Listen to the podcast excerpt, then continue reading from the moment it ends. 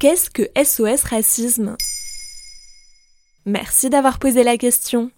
Vous en avez sûrement entendu parler si vous avez suivi le premier meeting donné par le candidat à l'élection présidentielle Éric Zemmour le dimanche 5 décembre 2021 à Villepinte, en région parisienne. L'association SOS Racisme a profité du rassemblement politique pour mener une action pacifiste et dénoncer le discours de haine du candidat. Les 15 militants et militantes ont attendu que le polémiste s'exprime pour dévoiler leur t-shirt marqué du message non au racisme, avant d'être tabassés par des partisans d'extrême droite puis pour certains, traînés par terre jusqu'à la sortie. Mais en fait, quelle est la mission de cette association? L'association a vu le jour il y a plus de 30 ans, en 1984.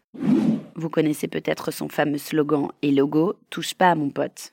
La structure naît dans un contexte de violence policière qui éclate dans le cadre de la marche pour l'égalité et contre le racisme en 1983, événement que les médias de l'époque avaient jugé bon de qualifier de marche des beurs.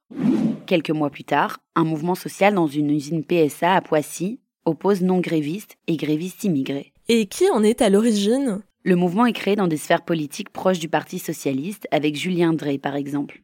Mais dès les débuts, on retiendra surtout Harlem Désir, futur président, l'un des premiers à incarner le visage politique de SOS Racisme. À l'époque, il s'agit de construire un mouvement de masse, de se rassembler en nombre, plus que de défendre dans les détails des luttes ici ou là.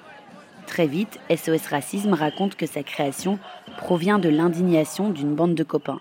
Version vite contredite par l'économiste Jacques Attali, qui parle d'une initiative découlant tout droit de l'Élysée. D'autres critiques parleront aussi d'un mouvement plus marketing que militant. Et comment l'organisation évolue-t-elle ensuite? L'association décolle vraiment avec le soutien de personnalités comme Coluche ou encore Guy Bedos.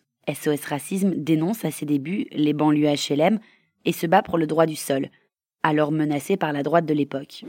D'un combat moral, elle passe à la lutte sociale, si tant est qu'on puisse vraiment séparer les biracistes de leurs retombées économiques. Aujourd'hui, très concrètement, SOS Racisme vient en aide aux étrangers dans leur démarche juridique, ou se constitue partie civile lors de procès à caractère raciste, pour ne citer que quelques actions. Après les attentats à Charlie Hebdo, l'association, forte de ses 10 000 membres, s'est prononcée en faveur des caricatures de Mahomet publiées dans l'hebdomadaire satirique, le mouvement a perdu en puissance ces dernières années et plusieurs branches locales se sont désolidarisées de la structure nationale.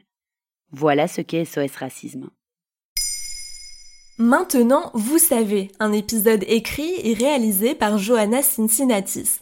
En moins de 3 minutes, nous répondons à votre question. Que voulez-vous savoir? Posez vos questions en commentaire sur les plateformes audio et sur le compte Twitter de Maintenant, vous savez.